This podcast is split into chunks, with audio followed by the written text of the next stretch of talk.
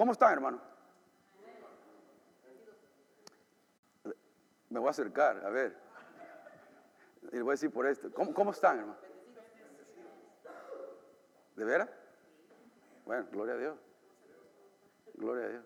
Espero que así sea, ¿eh? Dios, Dios conoce nuestros corazones, ¿verdad? Dios conoce nuestras vidas. Espero que estemos encendidos por el Señor, hermano.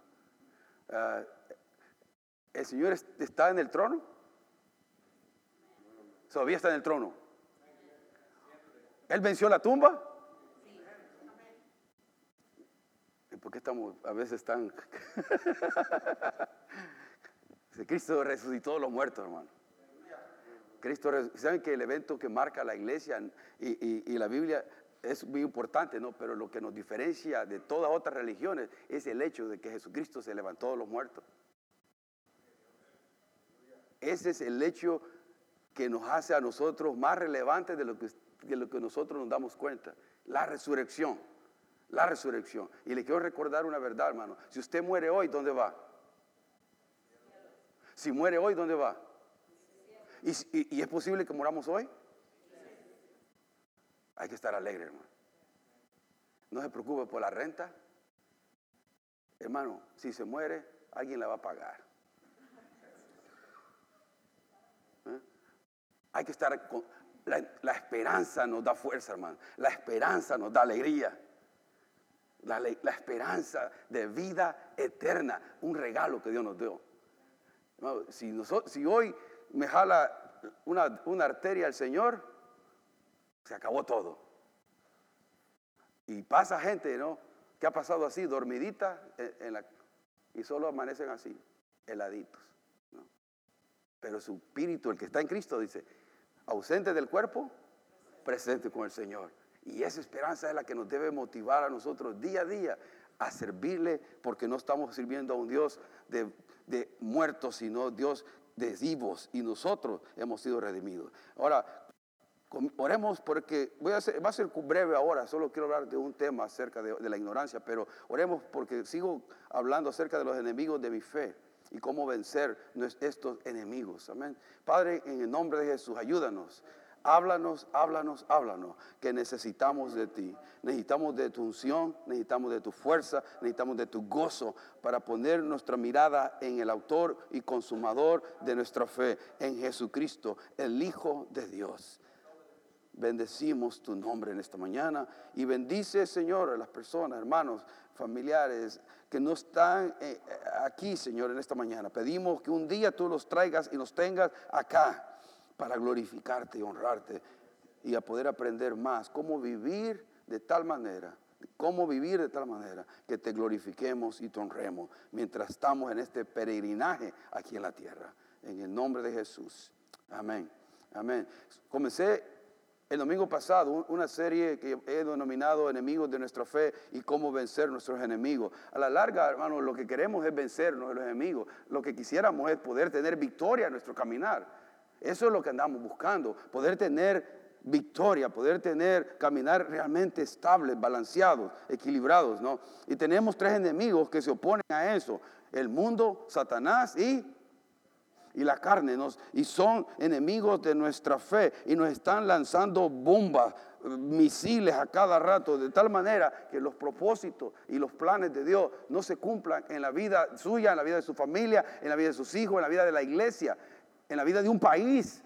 Él está todo el tiempo tirando misiles, todo el tiempo atacándonos y eh, usa diferentes maneras. Y vimos en la lista, puse de esto, ¿no? La ignorancia, la incredulidad, el temor, la duda, el desaliento, la vanagloria, la lascivia, malos pensamientos, depresión, rebeldía, desobediencia, codicia, resentimiento. No, todas esas cosas son las cosas que nos, eh, son misiles que nos, que nos está atacando estos tres enemigos, los usan de una manera o de otra. ¿no? La Biblia sí habla claramente de estos tres enemigos, pero ellos, estos enemigos usan cosas como esta, ¿no? Para afectar nuestra vida. Y hoy vamos a hablar acerca de la, de la ignorancia. Vamos a ir hablando uno por uno, a veces quizás sean dos, pero y a veces que alguien más predique, vamos a saltarnos, pero cada vez que yo me pare aquí voy a tocar algo de estos temas ahí. Y quizás Dios cambia algo, pero por lo menos eso es lo que Dios me pone ahorita en mi mente y mi corazón, que es necesario para la iglesia, al estar orando, qué es lo que necesitamos como iglesia, ¿no? Dicen que la ignorancia, el tema que nos conlleva ahora, es la ignorancia, es ausencia de conocimiento. Dice que se refiere a un estado de permanecer ignorante o desinformado. Esa es la ignorancia, es, es este, ausencia de conocimiento, no, cierto, no tengo cierto conocimiento. Es, es, estado, es un estado permanente de ignorante o desinformado. Ahora, la ignorancia, hermano, no es excusa, la ignorancia no es excusa para que para no hacer lo bueno. La ignorancia, Dios no, no, no nos va a perdonar porque le vamos a decir a Dios, oh, yo no sabía eso. La ley de Dios se tiene que cumplir. La ley de Dios, la sepa usted o no la sepa, somos responsables delante de Dios. Es como cuando si yo voy en una, en una carretera de 50 millas a la hora y yo voy a 65, el, el, highway patrol, el, policía me para y me, dice, vas, aquí está yendo 65 en una carretera de, de 50. Entonces todo lo que yo le tengo que decir es, no sabía. No sabía que aquí era de 50 y, y nunca. ¿Y qué le va a decir el policía? Le va a decir, sí, te puedes ir. Oh, no lo había visto. Oh, está bien. Mira que no, se le va a dar el ticket. Lo siento. Es lo que es. La ignorancia no es una excusa. La ignorancia no es excusa. En lo, en lo legal, si usted hace Google, eso legalmente, si usted va a una corte, no lo van a dejar ir porque no sabía una ley. Lo siento, mijo. Lee más, estudia más o fórmate. pero no lo va a dejar ir. Entonces, la ley, y eso le estoy diciendo por eso, porque hay gente que dice, yo nunca, o qué pasa con aquellas personas que nunca han escuchado de Dios, qué pasa con aquellas personas que nunca escucharon del Evangelio de Jesucristo. Miren lo que dice en Romanos 1. 19 y 20, Romanos 1, 19 y 20, dice la palabra de Dios que por lo que Dios se conoce, le es manifiesto, pues Dios se lo manifestó es Romanos 1, 19 y 20. El 20 dice, porque las cosas invisibles de Él, o sea, de Dios, su eterno poder y deidad, se hacen claramente visibles desde la creación del mundo, siendo entendidas por medio de las cosas hechas, de modo que no tienen excusa. o sea, dice que el, el poder de Dios, su deidad, su divinidad, su poder eh, se, hace visible, lo podemos ver ¿dónde? En la creación. No solamente en la creación de una célula compleja como el DNA, como, eh, eh, como, el cuerpo mismo, sino también la creación misma, todo el universo físico que conocemos es algo impresionante y eso grita que hay un creador. Si usted mira un edificio, alguien tuvo que edificar ese edificio, no nació solo. La, creación grita y dice, hay Dios, hay un creador. Y todo ser humano que dice, no, yo no sabía que había Dios, los, mira, abre tus ojitos, los ojitos que son un milagro, mira tu cédula, mira tu cuerpo, mira tus manos. Es impresionante que hasta las manos están tan, tan, pero tan bien hechas que cuando agarramos el banano está hecho para comerlo de la manera así correcta. Todo está, pero como las huellas de Dios, de, nuestro Dios, está en toda su creación. Ahora, nadie tiene excusa de eso. La creación, no solamente por nuestros cuerpos tan milagrosamente construidos, sino por la creación, grita que hay un creador y dice, hay Dios. Y el Salmo 119.1 dice, los que se prenden esto de memoria, ¿qué dice el Salmo 19.1? 19.1. Que los cielos que y el firmamento anuncia la obra de sus manos. Dios existe. Amén. Dios es real y no tenemos excusa de eso. Queremos apagar, mucha gente quiere apagar los valores, los principios, los mandamientos de Dios o racionalizar a Dios fuera de la existencia para hacer como a ellos les dé la gana. Y Dios le dice, está bien, puedes hacer como tú quieres, pero yo sigo en mi trono, yo sigo en control. Yo te doy la libertad, te doy libre albedrío, te doy voluntad propia. Tú haz como tú quieres. Pero Dios tiene sus parámetros de moralidad y de vida que Él quiere que vivamos. El versículo 2.15 habla de otro. Primero, la ignorancia no es excusa. Para aquellos que dicen, yo no sabía que Dios existe, la creación dice eso. Pero también nuestra conciencia nos dice eso, hermano. En Romanos 2.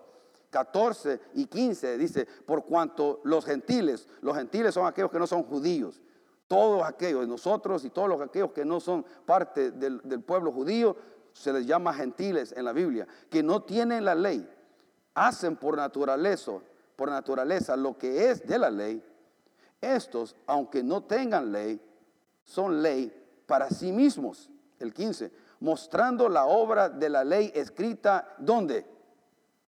En sus corazones, dando testimonio su conciencia y acusándoles o defendiéndoles sus razonamientos en el día en que Dios juzgará por Jesucristo los secretos de los hombres conforme a mi evangelio, dice Pablo. Pero otra, el versículo 15 dice que dan testimonio su conciencia. La conciencia nos da el conocimiento de lo bueno y lo malo. Y en cualquier cultura, aún de aquellos allá refundidos allá por tienen un conocimiento de lo que es bueno y lo que es malo. Dios le puso eso ahí. Dios tiene ese, eso metido en cada ser humano todos conocemos. Y si yo estuviera leyendo un poco acerca de los sociólogos en esto, aún las culturas más remotas, que no este, llenas de, modernas, digamos, tienen un conocimiento de lo que es bueno y de lo que es malo, que es innato, es dado, viene ahí. Ahora, solamente digo esto, hermano, para esto. La ignorancia no es excusa. Tenemos que remover esa ignorancia. ¿Qué sería mejor? Que saber más de Dios, de Dios, conocerle más a Él o no conocerle. Porque va a afectar nuestra vida. Entre más conocemos mejor de Él, más afecta mi vida, más afecta mi diario vivir, porque más voy a poder hacer como Él quiere que yo quiera que Él sea. Y me va a ir bien en mi matrimonio, en mi hogar, en mis trabajos, en mis finanzas, en todo, porque estoy conociendo más quién es Él. No está a mi servicio, yo estoy al servicio de Él. Por eso hay tres maneras de saber de, la ignorancia, dicen. ¿no? La primera es no saber lo que debería saberse. Esa es la primera manera. No saber lo que debería saberse. Segundo, saber que mal lo que se sabe. O saber algo erróneamente, equivocadamente. Es una manera de ser ignorante. La tercera es de saber lo que no debiera saberse. O sea, tres maneras de, ser ignorantes, ¿no? O permanecer en estado de ignorancia o desinformación. No saber lo que debería saber, saber mal lo que se sabe o saber lo que no debería saberse. Entonces, mi, mi materia gris está siendo ocupada por información incorrecta. Mi cerebro está siendo ocupado por información que no me sirve para nada. Y más hoy en día tenemos que tener cuidado porque todo el tiempo estamos siendo bombardeados por los medios de comunicación, noticias y todas las redes sociales, internet, por un montón de series, de un montón de información errada, errada hay que tener un filtro y usar un poquito el discernimiento. ¿Qué es de Dios? ¿Qué no es de Dios? Si va a leer algo, use el discernimiento. Pero entre más usamos nuestra capacidad de leer, de estudiar, de meditar, de reflexionar, de analizar las cosas, mejor discernimiento voy a tener. Hermano, pero ahora, como digo yo, tenemos un problema porque las, las, generaciones de hoy no pueden, y estamos llegando ya los adultos también a ese estado, a un estado tan mentalmente tan haraganes, pero que no podemos leer un libro ni un párrafo, no nos queda nada. Es como hemos perdido la condición de pensar, de que se realice esto, en la sinopsis, en los pensamientos que estén en nuestro cerebro, ¿no? que estén funcionando, que trabaje en la mente, analizando, pensando, meditando, reflexionando algo. Todo es por el internet, imágenes, color, color. Y, y estamos sobreestimulados que ahora para que usted me escuche por 30, 40 minutos máximo, tengo que hacer mico y perico aquí para que me preste atención. Porque su mente rápido tiende a pensar en la eternidad del pollo, ¿no es cierto? Y vamos a, comenzamos a pensar en un montón de cosas, porque estamos todo el tiempo sobreestimulados. Mi mente está solo, siempre todo estimulada. No puedo, la capacidad de atención se ha, disminuido tanto cuando yo leo un libro, un libro como la Biblia, digamos, pero hay muchos libros buenos que hay que después leer, de página blanca, letras negras. voy a leer la Biblia porque no me puedo dormir. Pero si se pone a ver el internet, amanece 3, 4 de la noche, 3 de la mañana. Yo no he visto a nadie. Yo estoy diciendo que es fácil porque estamos, la mente es estimulada. Es fácil y toma disciplina. Y después andamos todos, ay, me duele todo. No dormí bien. Ay, todos fregados. No, hay que hacer cosas prácticas. Y esa es la sociedad donde estamos viviendo. Ahora, ¿es malo eso? No, tenga un balance. Tenga disciplina. No, ya es suficiente. Ya esto más, no más. Váyase a caminar a la, vuelta de la manzana o haga algo, ore, haga algo diferente, hermano. Salga con el perro, si no tiene perro, agarre el gato, aunque sea un gato. Que los gatos no van al cielo de esta manera.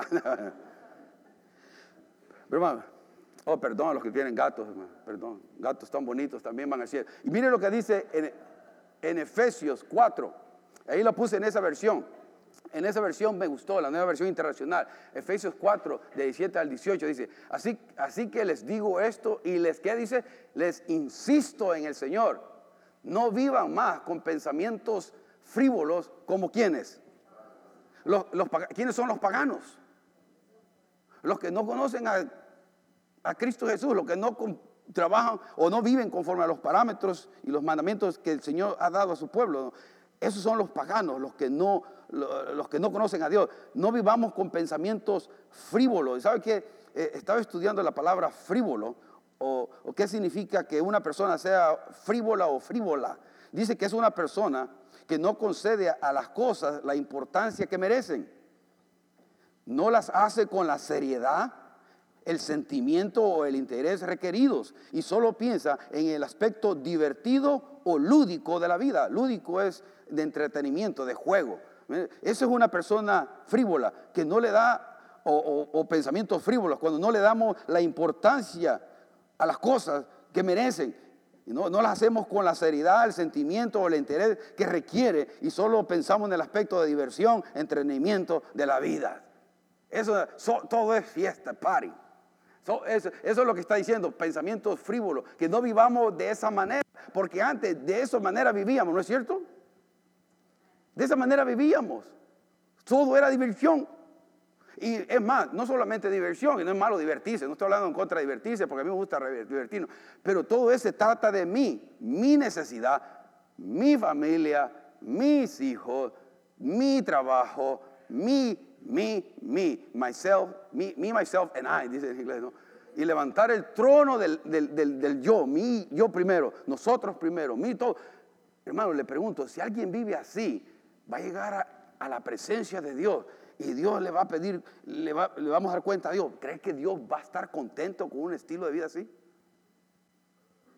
hermano, nosotros somos más felices cuando hacemos cosas para los demás. Cuando pensamos en alguien más y que no tiene la capacidad de pagarnos. Oh, somos felices, hermano. Somos ¿Usted cuándo se ha sentido más gozoso? Cuando hace algo por alguien, un favor a alguien que no le tiene que dar nada, porque aunque, aunque pueda, no le puede dar nada, porque no tiene. Y qué bendición se siente servir con una, con una sonrisa, un abrazo, una oración, con palabras de ánimo, un 20 dólares, algo tangible que le diga a la persona, estoy contigo. Y nos, y nos hace sentir bien, pero vivir encerrados en mi necesidad, mi familia, mis hijos. yo amo a mi esposa, yo amo a mis hijos, hermano, pero ellos no son primer lugar, después, Dios es primero, hermano. Y, le voy a decir que ha funcionado hasta ahora porque, sea como sea, somos felices. Por lo menos yo soy feliz, yo no sé ella. Yo, yo me considero feliz, hermano, en serio. No estoy casado, pero me, estoy casado felizmente. Y gloria a Dios por eso. Pero nunca ha sido ella mi prioridad. Ni mis hijos han sido, les he dado prioridad y les he dado lo que necesitan, pero nunca han sido ellos los primeros. El ego, la familia, está poniendo en peligro su familia. Después Dios va a tener que tocarle a su esposa, a sus hijos, porque usted está elevándolo a, una, a un lugar muy que no es sano. Dios es celoso, el único que debe ocupar el número uno de nosotros es Dios.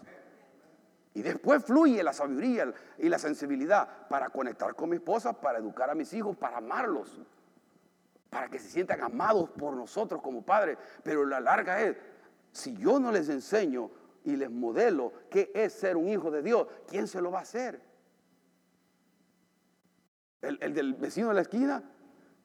Somos nosotros, pero vivimos no dándole la importancia a las cosas tal y como son, tal como la Biblia dice, no como Marco dice, usted aquí yo puede hacer conmigo lo que quiera, no, pues de todas maneras lo va a hacer, pero lo importante es qué dice la Biblia, qué desea Dios, eso es lo importante. La, la, vida sin Dios, hermano, intelectualmente es frustrante, inútil y sin sentido. La vida con Dios tiene sentido. Tiene tanto sentido la vida con Dios, hermano y yo miro a la gente, y ¿sabe por qué lo digo con convicción? Porque yo he estado en el Señor ya como 30 años, y lo que he visto, que cuando, si yo sigo esto, y la gente que he visto que ha seguido esto, hermano, usted al día de hoy están bien. Están bien, hermano. No están perfectos, nadie es perfecto, pero siguen apasionados por Cristo, siguen sirviendo al Señor, tienen una familia estable, sólida tienen sus hijos ah, bastante bien, a uno hasta sirviendo el ministerio con ellos. Yo conozco gente así, pero hermano, le puedo decir también mucha gente que decidió darle la espalda a Dios, de hacer como ellos querían y no están bien. Y por eso es el celo mío, porque lo que Dios dice funciona. Dios funciona. Dios es real. Si lo tomamos en serio a Él, si le damos la importancia que Él merece, Dios va a hacer milagros, hermano, en su vida. Pero el problema es que hemos dejado estas cosas, las hemos hecho a un lado. Y, tenemos pensamientos muy, muy, muy gloriosos, muy vanos, muy vacíos. Nuestros propios razonamientos nos están haciendo daño. Dice, mire, ¿y por qué lo hacen eso? La causa que tienen esos pensamientos frívolos, frívolos o pensamientos vanos, ¿no? esa causa de la ignorancia que les domina. Ahora, lo que a mí me parece interesante que es por causa de la ignorancia, por no saber o, no, o saber mal las cosas, ¿no? o saber cosas que no deberían saber, pero la causa, mire, la dureza de su corazón no es porque Dios no le quiera instruir, no es porque Dios no le está alcanzando, sino porque hay dureza en el corazón del ser humano. Hermano, somos duros de corazón, ¿es cierto? Todo, a veces nosotros, hermano, Dios nos está hablando de una y de otra manera, hermano si yo soy más o menos algo de esposo para, para Ruth, es porque Dios, a lo duro de mi corazón, me ha tenido que mostrar que yo soy naturalmente egoísta. Y los hermanos dicen, no hay hermanos, ya no vinieron. somos, somos naturalmente egoístas. Pensamos en nosotros. Y en mi matrimonio, una cosa que miré yo, wow, ¿cuánto tengo que ser como Cristo aquí? Ayúdame a ser como Cristo, Señor, porque ahorita no siento. Ahorita lo que siento es la carne que, ¿no? que está, que quemo, ¿no? Y querer decir y hacer. Pero en esos momentos el Espíritu Santo refleja mi carácter. Refleja. Ah. Si no fuera por eso, oh hermano, yo le diría y le digo a mis hijos, ustedes no pudieran vivir conmigo, pero ni una semana ni una semana. Sería un monstruo, literalmente, hermano. Y sería un monstruo no para ellos, sino para mí mismo. Porque sé quién soy sin Cristo.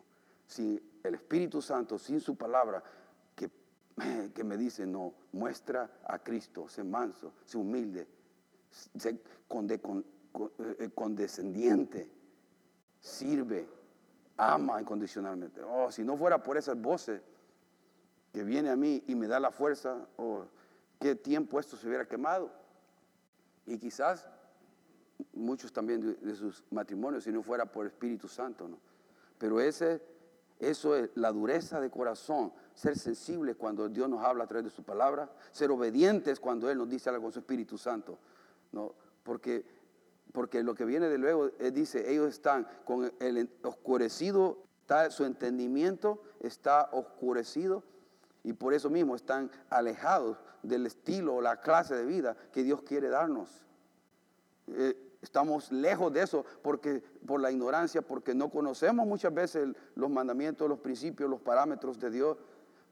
Pero a veces no los conocemos, no es porque no están a disposición, sino porque hay dureza en nuestro corazón, que no nos queremos hacer, a ponerlos a ellos, porque yo quiero seguir viviendo en mi estilo de vida que yo he decidido. Yo, yo lo que sí he visto esto, que Dios cada vez que alguien ha dicho eso, Dios le ha dicho, está perfectamente bien.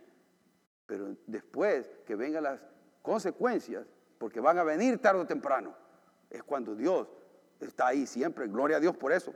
Gloria a Dios por eso, porque sus manos siempre están ahí, nos restauran y nos ayudan. Pero, no pero mientras tanto, hemos perdido mucho tiempo para, para, vivir sirviendo a Dios y glorificando a Dios. Por eso eh, hay que tener cuidado de no vivir en ese estado de ignorancia, ¿no?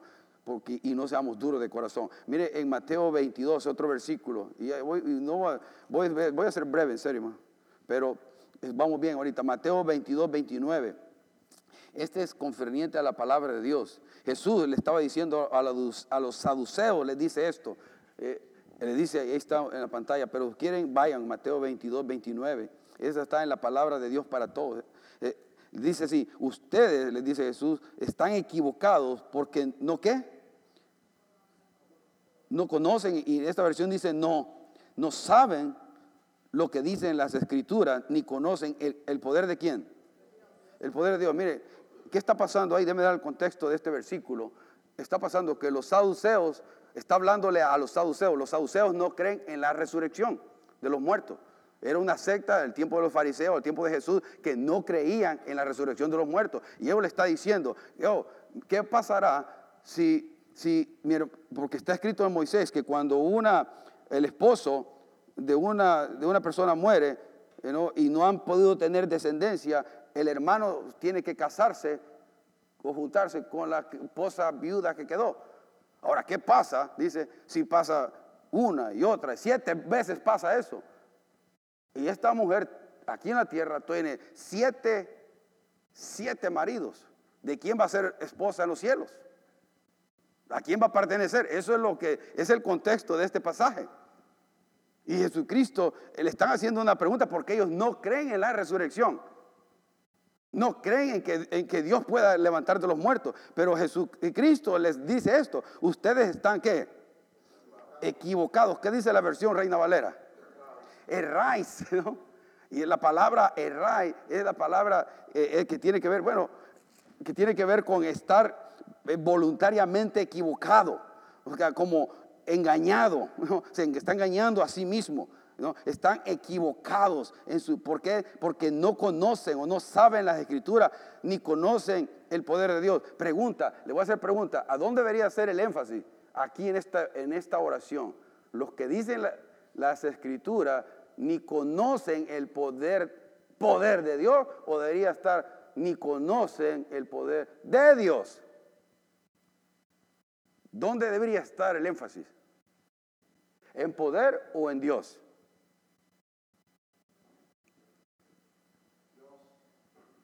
¿En Dios? ¿Qué más?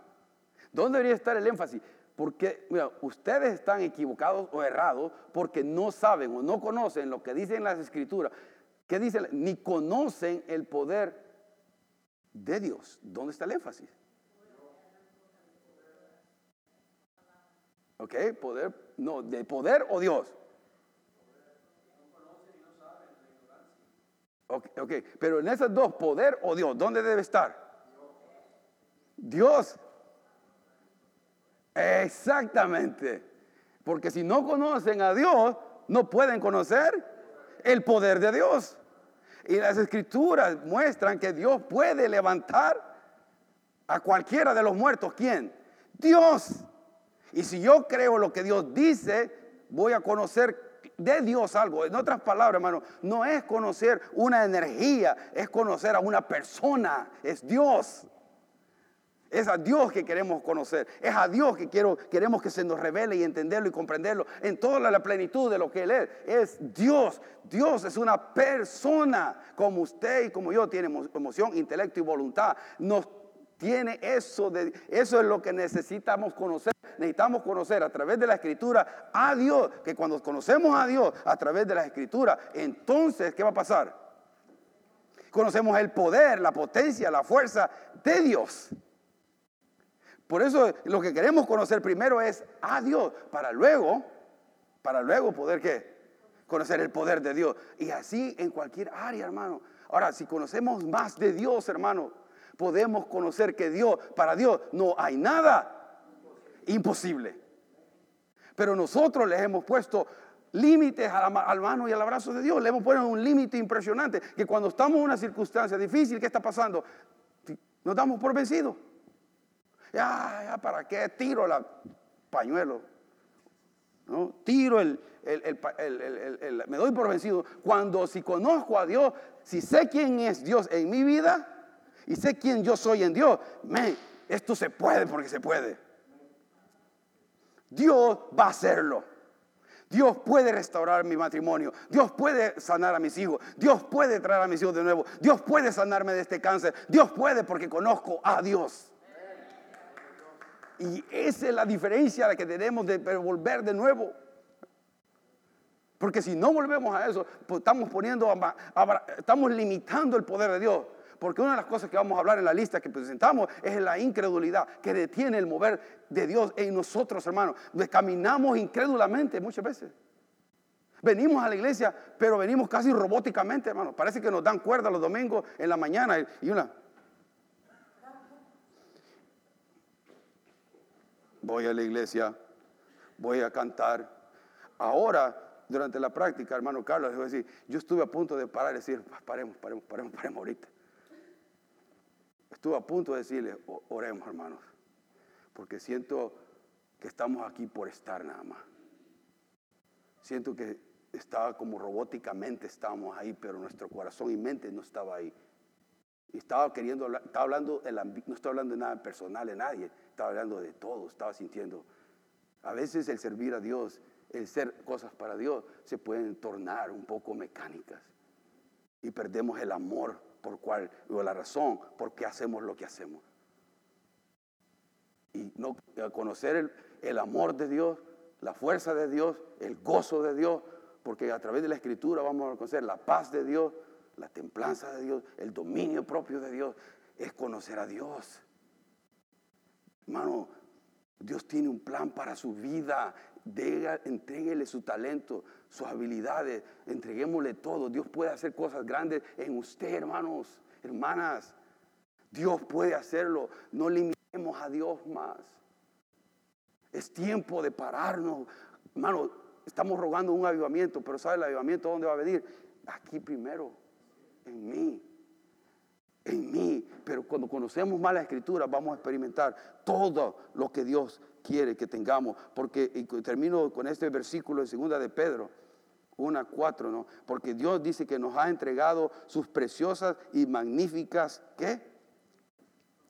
Promesas.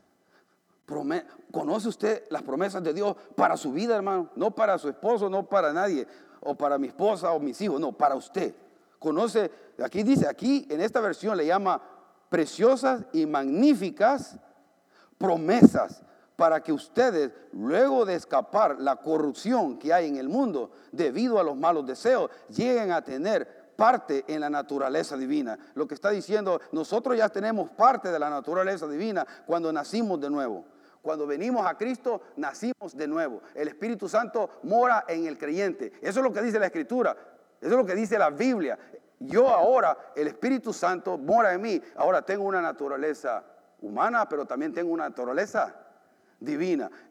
O la carne y el espíritu, el nuevo hombre y el viejo hombre, están ahí, están luchando siempre. Pero nosotros tenemos que caminar en el espíritu, caminar obediente al espíritu. Si creemos estas, promesas para nosotros, hermano, dice que ya nosotros hemos escapado, porque ahí dice, luego de escapar, ya de un hecho, que ya escapamos. La palabra escapar ahí está salirse exitosamente del peligro. O sea, pero Dios nos sacó, nos sacó de ahí. ¿De dónde? La palabra corrupción, y esto es lo que a mí me llama, me llamó la atención esto, hermano. Esa palabra corrupción que mira ahí, dice que tiene la idea de algo que se está en descomposición o que se está pudriendo.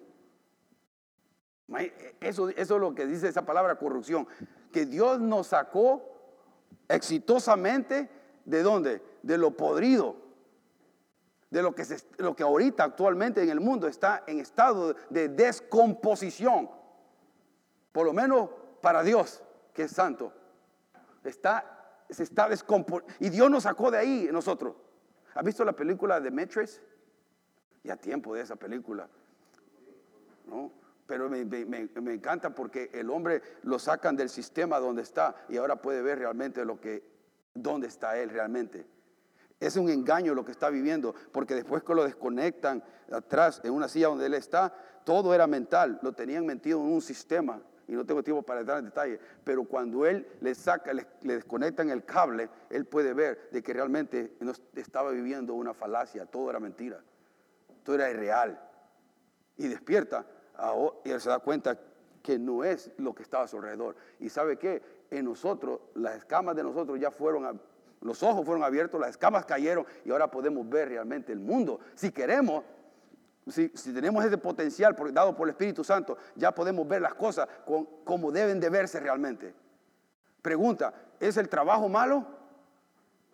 No es malo, pero vamos a vivir para trabajar o trabajar para vivir. ¿Es la carrera mala? ¿Una carrera? ¿Un estudio? ¿Un alcance académico? Una... No, para nada. Pero hermano, yo de que sepa, yo nunca he visto a alguien que tenga un alcance académico, una carrera, este, alcance materialmente hablando muchas cosas, que cuando llegue la muerte diga, oh no, este, tiene, este es licenciado, este es abogado, eh, oh, oh, este, oh, este, este, es dueño de todo esto, oh no, pues lo vamos a dejar. Se, queda porque se queda ahí, mano, todo. Entonces, ¿es malo eso? No, para nada pero ¿cómo estoy con Dios? ¿Cómo está mi relación con Dios? Ahora, cuando mi relación con Dios está bien, entonces yo puedo disfrutar todo lo que Dios me da.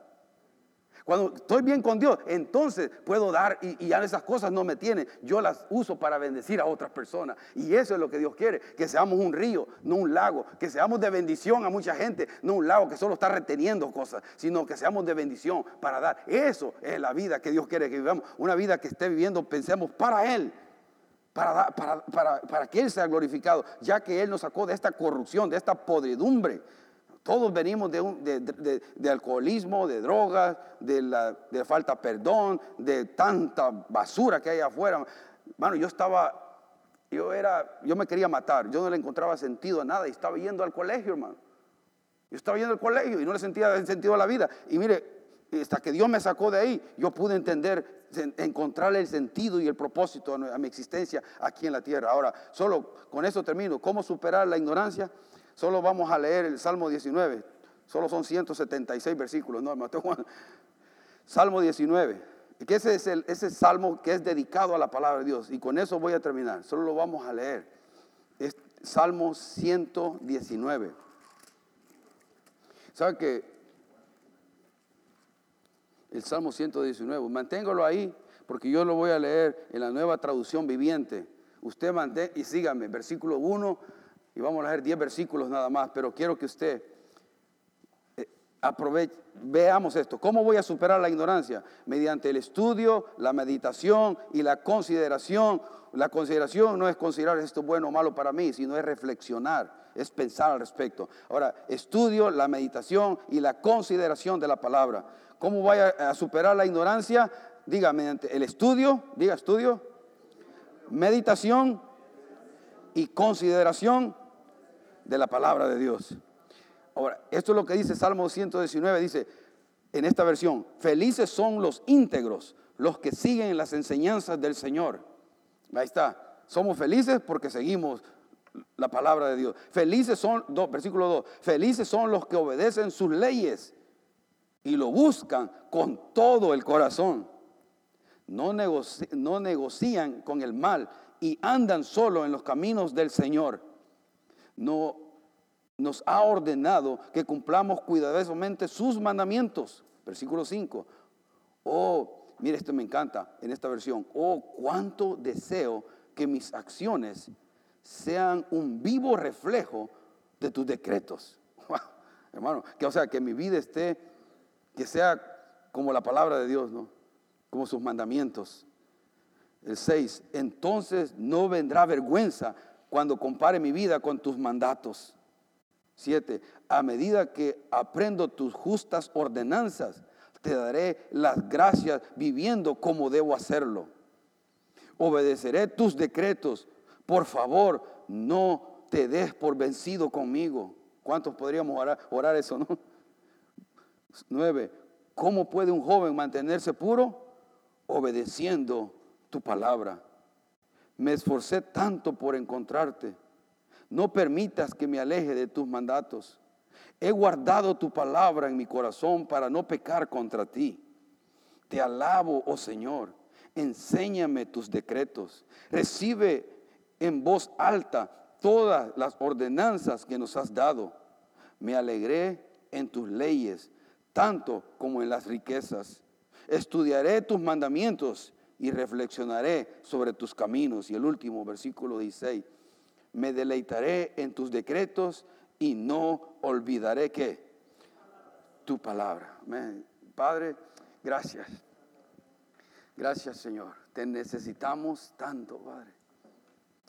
Y la verdad es que tu palabra es lumbrera en nuestro camino, pero muchas veces, Señor,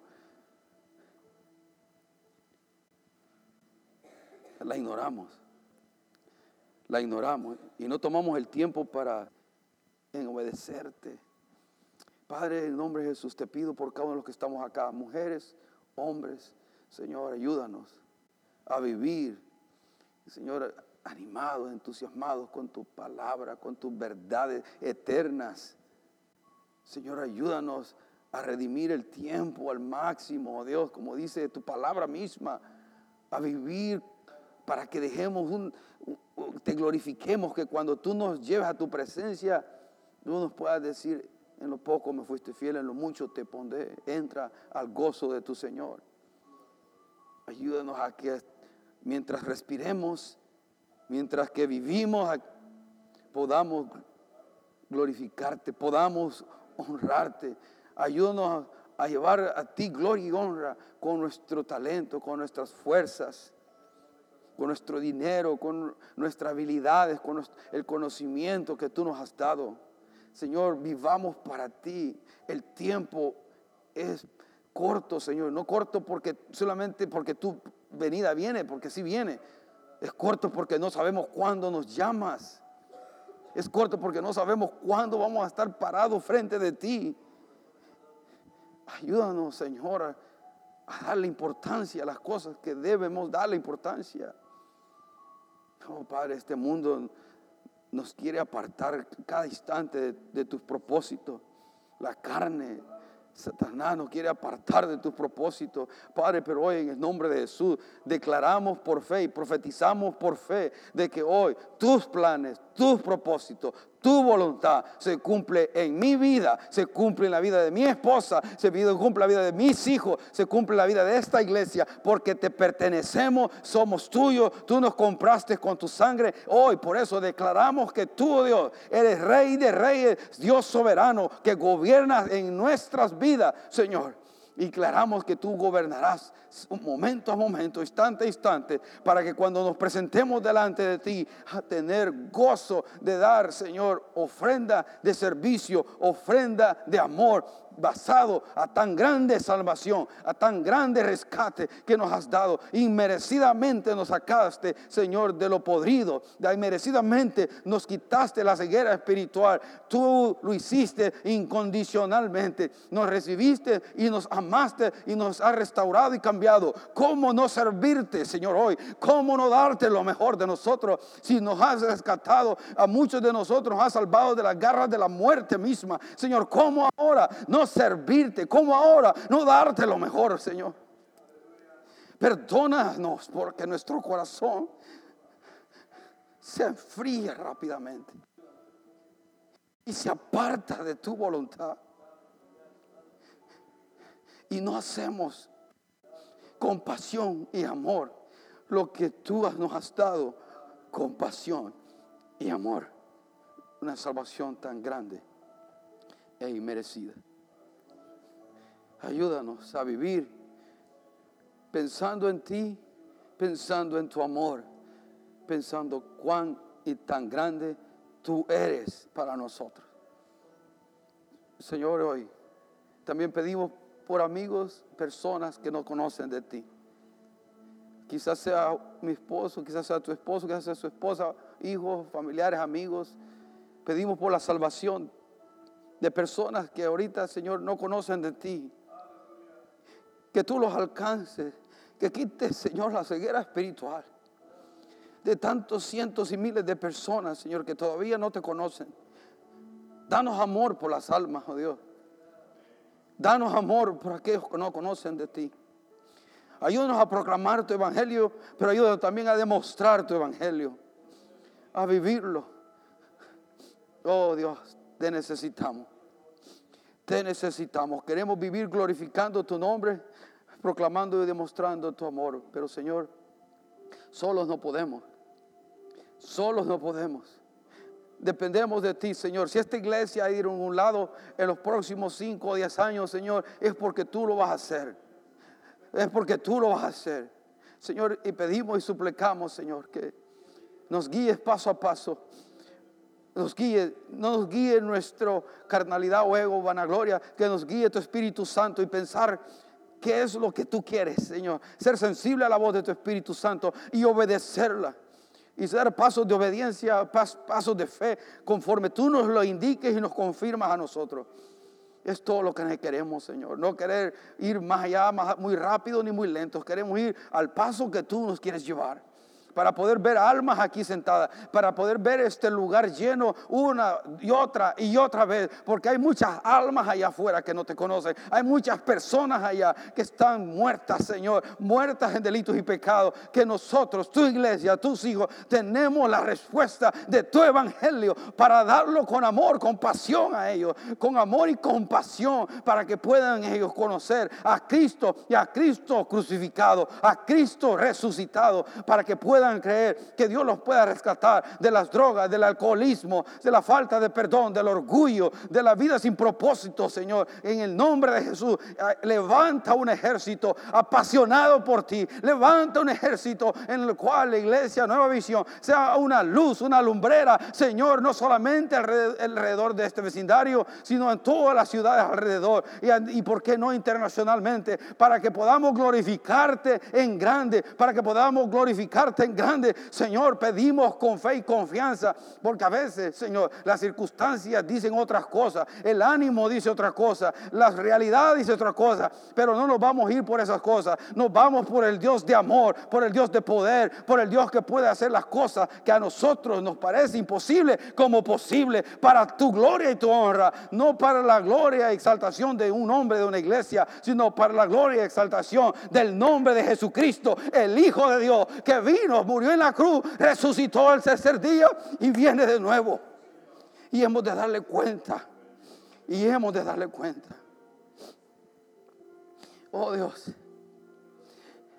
Gracias Señor. Porque tu palabra dice que tú pones el hacer como el querer. Y esto puedo decirlo sin ningún lugar equivocarme que esto viene de ti, Señor. Y gracias por ponerlo. Gracias por aún el mínimo deseo de desear esas cosas. Porque muchos ya no sienten eso. Y están tan fríos. Y están tan desconectados de ti, Señor. Que ya no escuchan estas cosas y lo cual pido misericordia, por lo cual pido gracia, para que nos mantengas a todos en la perspectiva correcta de servirte, de amarte y de esperar tu venida. En nombre de Jesús te damos gracias, Señor. Tome un, un tiempo ahí para darle gracias a Dios Oremos con fe, hermano, y no permita que el diablo nos engañe. Queremos ver nuestras vidas transformadas y la vida de muchas personas. Dios hazlo, Padre. Gracias, gracias, gracias por tu amor y tu bondad. Bendice a tu pueblo hoy. Aquí estamos, Señor. Acuérdate que somos polvo nada más, Señor. Somos polvo nada más. Merecedores de tanto amor, tanta bondad. Gracias, gracias, gracias. Bendecimos tu santo nombre. En nombre de Jesús. Amén. Amén.